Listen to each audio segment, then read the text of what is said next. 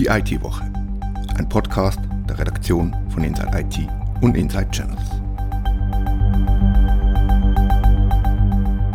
Dieser Podcast wird gesponsert von Trivadis. No Bullshit. IT. www.trivadis.com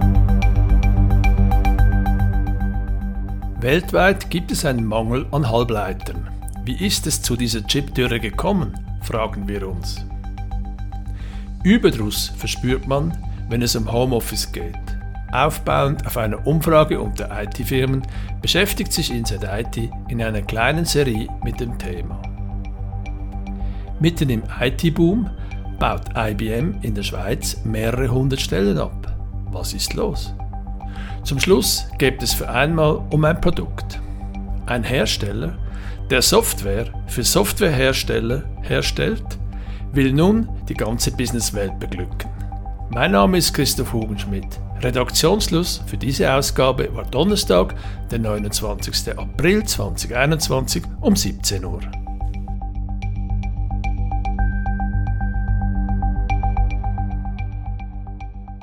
Die Welt leidet unter Chipmangel. Die Folge, Autohersteller müssen die Produktion drosseln oder Notebook-Anbieter haben Lieferprobleme. Unser Redaktor Hans-Jörg Maron hat sich mit dem Thema befasst. Hans-Jörg, woran mangelt es? Ja, eben es mangelt an Chips, den Komponenten, die man braucht, um Computerei durchzuführen. CPUs, GPUs, auch kleine Chips aller Art, die man vielleicht in einen Fernseher verbaut oder irgendwo. Daran mangelt es. Der Mangel ist nicht riesig, aber er ist vorhanden. Und wie ist es zu dieser Chip-Dürre gekommen? Die verbreitetste Begründung ist, dass sich die Nachfrage halt unerwartet stark entwickelt hat. Dafür gibt es vor allem zwei Haupterklärungen. Einerseits stieg in der Pandemie die Nachfrage nach Cloud-Services sehr stark und die großen Cloud-Provider wie Google, Microsoft, Amazon Web Services und so weiter die kaufen jetzt Server wie wild für ihre Rechenzentren. Der zweite Faktor ist die gestiegene Nachfrage nach Geräten für das Homeoffice, vom Laptop über Bildschirme bis zur Peripherie, die ebenfalls zum Chipmangel beigetragen hat. Einer, der sich in der Chipindustrie auskennen muss, ist Cisco-Chef Chuck Robbins. Cisco verbaut ja eine riesige Menge von Prozessoren und Speichern in den Netzwerkkomponenten, den Routern und Switches. Robbins hat noch auf einen anderen interessanten Aspekt hingewiesen.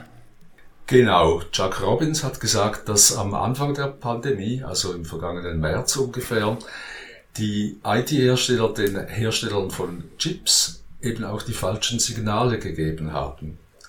Alle dachten, dass die Nachfrage zuerst einmal für einige Monate sinken würde. Das haben sie den Chip-Herstellern signalisiert und die haben daraufhin ihre eigene Produktion entweder heruntergefahren oder zumindest ihre Ausbaupläne gestoppt. Dazu muss man verstehen, dass die Margen dieser Hersteller normalerweise sehr gering sind.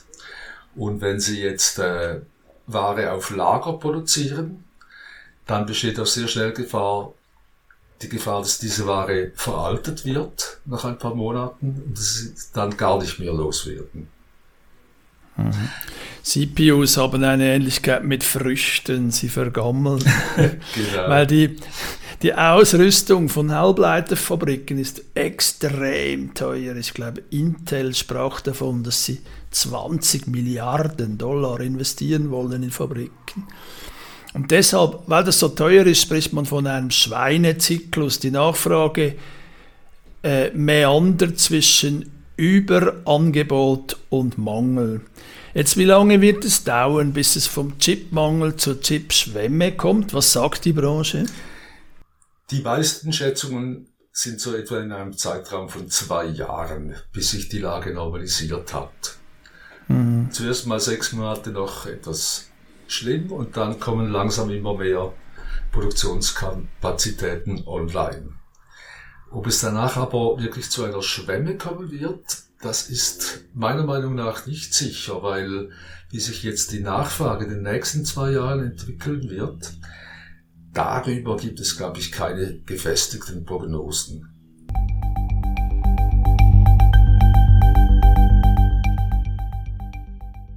Homeoffice ist gekommen, um zu bleiben. In einer kleinen Artikelserie untersucht die Redaktion von Inside IT, wie Schweizer IT-Firmen und Anwender damit umgehen und was sie daraus gelernt haben. Katharina Jochum hat den ersten Artikel der Serie geschrieben. Katharina, wie geht es den Schweizer IT-Firmen, ihren Teams und ihren Mitarbeitenden?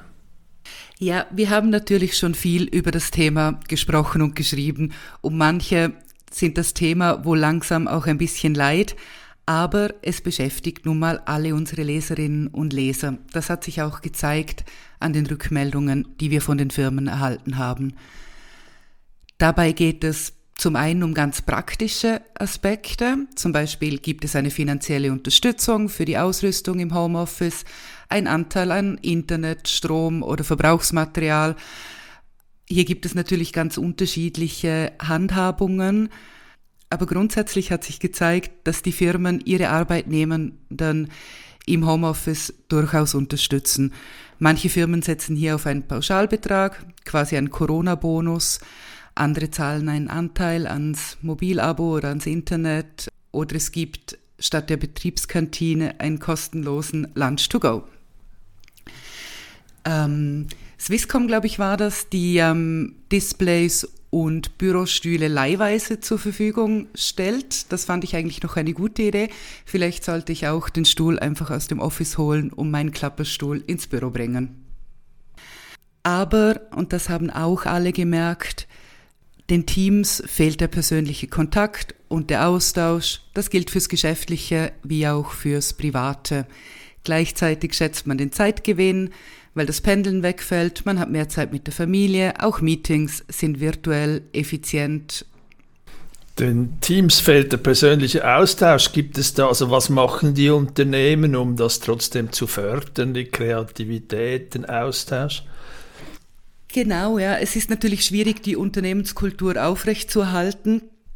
Die Lösungen reichen von, von einem Pausenkaffee zu Feierabend-Aperos oder auch Wettbewerbe werden geführt. Allzu viele kreative Lösungen, fand ich, gibt es nicht. Die virtuellen Pausenaperos und so weiter hatten wir schon genau vor einem Jahr. Die Situation scheint sich hier nicht so weiterentwickelt zu haben. Ähm, schwierig ist vor allem auch die Situation im Onboarding. Neue Leute in die Unternehmenskultur zu bringen, scheint eine große Herausforderung.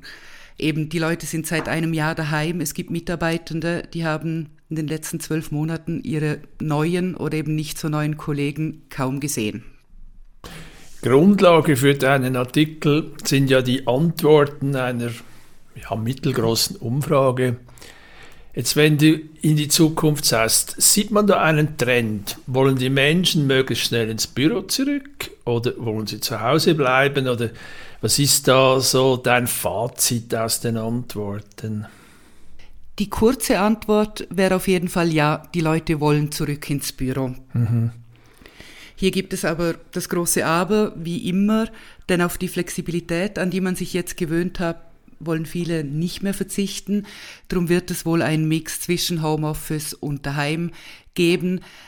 Viele Firmen sagten uns, dass sie nicht wollen, dass ihre Angestellten ausschließlich im Homeoffice bleiben. Die betrieblichen Bedürfnisse gingen immer vor, hieß es von einer Rückmeldung. Dazu kommen natürlich ganz praktische Aspekte neben den offensichtlichen Wartungsarbeiten und so weiter sind das auch die Sales-Teams, die könnten theoretisch virtuell arbeiten, haben das auch viel gemacht, aber das ist sicher ein Bereich, wo der persönliche Austausch auch im informellen Rahmen wichtig ist. Katharina, wir sind ja selbst auch im Homeoffice. Wie geht es einer Journalistin bei dieser Situation? Äh, Hast du genug Austausch mit deinen Kolleginnen und Kollegen von der Redaktion? Ja, nein. ich finde, wir geben uns, uns, Mühe. Auch wir haben den virtuellen Pausenkaffee und ähm, sehr viele Sitzungen. Aber gerade finde ich, Bei uns fehlt der informelle Austausch sehr. Ähm, wir sind es uns gewohnt, viel Feedback zu geben, kurze Fragen zu stellen, im Vorbeilaufen etwas Input zu holen vom Kollegen. Das macht man einfach weniger via Online-Tools. Der Austausch fehlt auf jeden Fall. Das gleiche gilt auch bei externen Terminen. Ich freue mich auf meine nächste Medienkonferenz, die nicht virtuell in meinem Homeoffice stattfinden wird.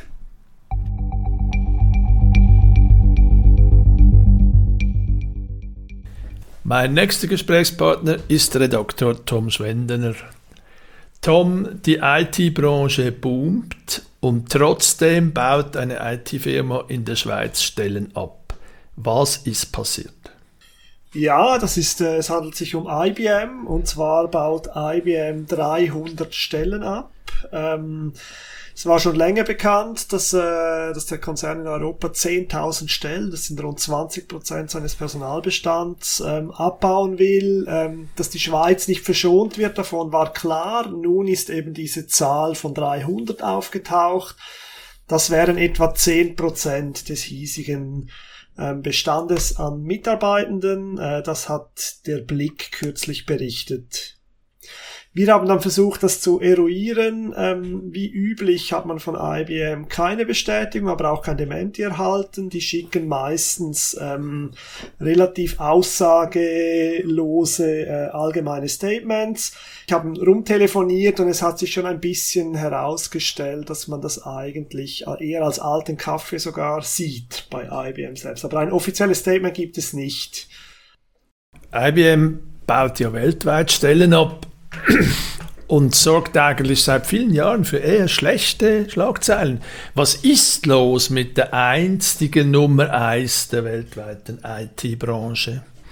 Ja, genau, man hat eigentlich immer wieder mal schlechte Umsatzzahlen vor allem mitgekriegt und darauf hat dann IBM auch reagiert. Also sie haben ja ähm, Red Hat gekauft für 34 Milliarden 2019 und haben dann auch angekündigt, dass sie sich stark auf Hybrid und Multicloud konzentrieren wollen und auf das KI-Business. Und sie werden aufgespalten in zwei Firmen. Das Infrastrukturbusiness wird ausgelagert in eine eigene Firma. Ähm, darum kriegt man dann von IBM eigentlich immer, wenn es um diese Stellenabbau Fragen geht, haben wir immer dasselbe Statement erhalten. Unsere Personalentscheidungen werden getroffen, um unsere Kunden auf ihrem Weg zur Einführung einer offenen Hybrid-Cloud-Plattform und KI-Fähigkeiten bestmöglich zu unterstützen. Das fasst es ja eigentlich zusammen, was der Grund ist. Ähm, genau, aber es ist halt ein bisschen nichtssagend dann auch.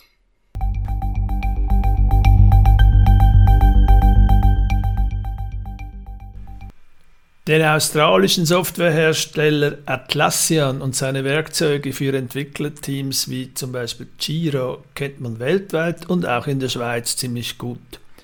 Nun hat Atlassian eine große Ankündigung gemacht. Marcel Gamma war dabei. Marcel, was hat der Softwareanbieter vor?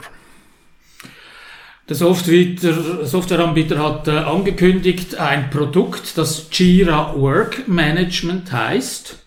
Und für Jira ist ja eben Atlassian äh, sehr bekannt. Und Jira Work Management, und das ist das Auffällige, ist, richtet sich nicht an Softwareentwickler oder IT-Teams, sondern es richtet sich an die Rechtsanwälte, die HR-Leute in einer Firma, das, oder an die Sales-Leute, also die Business-Teams, nicht die klassischen Kunden von Atlassian. Jetzt wir schreiben ja ziemlich selten über neue Produkte. Warum hast du dich gerade für Jira Work Management interessiert? Was ist daran so speziell, was Atlassian da vorhat? Zum Produkt selbst kann und will ich äh, nicht sagen. Äh, das wären ein paar Screenshots mhm. und eine Demo. Mir geht es eigentlich darum, dass Atlassian ist ein Name bei den IT-Abteilungen, bei den Softwareentwicklern. Und äh, jetzt wollen sie wirklich in einen ganz neuen Geschäftsbereich äh, vorstoßen. Und ich kenne nicht viele Firmen oder Produkte, die zuerst für Softwareentwickler entwickelt wurden und dann sich an äh, den ganzen Rest einer Firma äh, richten sollen. Es stellen sich hier natürlich Businessfragen, es stellen sich äh, Vor allem kann, kann das Atlassian, äh, braucht das die Welt, hat Atlassian überhaupt verstanden, was, was, was Leute, die nicht Software entwickeln, im Alltag so tun. Kann man in einem Satz sagen, was Jira Work Management macht? Ja, es ist ein Arbeitsmanagement-Tool. Damit kann man Arbeiten äh, eben von, von, von äh, Legal oder von HR äh, planen, tracken. Business-Teams und Projektteams unterschiedlichster Art sollen dabei äh, zusammenarbeiten. Das Tool soll man einerseits stark selbst konfigurieren können, also äh, Hintergrundfarben oder was immer. And andererseits gibt es immer einen definierten Rahmen, wie diese, wie, sie, wie diese Dokumente, die entstehen sollen und äh, was, Formulare etc., wie diese zusammenhängen. Das ist also ein Kollaborationstool eigentlich. Jetzt äh, der Vorstoß der Australier, denke ich, hat viel mit der neuen Welt des Arbeitens zu tun. In verteilten Teams sogar über Zeitgrenzen wegzuarbeiten, ist für Softwareentwicklung normal. Und ich denke, wegen der Pandemie und Homeoffice müssen nun viel mehr andere Leute, die nicht aus der IT kommen, auch so arbeiten. Was denkst du, was, was kann die Softwarebranche der Welt, also diese großen Welt der anderen Prozesse da, da bieten? Ja, Atlassian ist hier wirklich auch sehr zuversichtlich, dass äh, eben diese dass es diese neue Arbeitswelt gäbe und äh, sagen sogar, es sei, äh, es, es, es gäbe eine neue Ära der Innovation. Uch. Und das sagt zum einen, äh, Atlassian glaubt, dass die Innovation primär aus der Softwareentwicklung bis an gekommen sei. Das ist eine, eine, natürlich eine, eine IT-Bubble. Nichtsdestotrotz äh, haben sie Tools gebaut, mit denen eben agile Entwicklung äh, zum Teil sehr unterstützt wird. Und die Agile Consultants auch in der Schweiz äh, versuchen ja seit Jahren in HR-Teams und in die Konzernspitzen vorzudringen mit ihren Agile Frameworks. Und da könnte eventuell dank der langjährigen Agile-Erfahrung könnte Atlassian hier etwas, etwas zu gewinnen haben. Aber ob natürlich die Software, die Softwarewelt wirklich so gut versteht, was die Businesswelt will und braucht, das wird, sich, das wird sich noch zeigen. Also ich erinnere mich als älteres Semester noch, noch daran, als die Softwarewelt äh, äh, überhaupt entdeckte, dass es User gibt und dann User-Centered Design und alles Mögliche äh, propagieren musste weil sie herausfanden, dass man ihre Tools nicht bedienen kann. Ich möchte das Atlassian nicht unterstellen, aber es gibt da schon ein paar kulturelle Unterschiede, bei denen ich gespannt bin, ob das in diesem Fall äh, überwunden werden kann. Sie hörten die IT-Woche, ein Podcast der Redaktion von Inside IT und Inside Channels. Wir danken unserem Sponsor Trivadis. No Bullshit IT trivadis.com.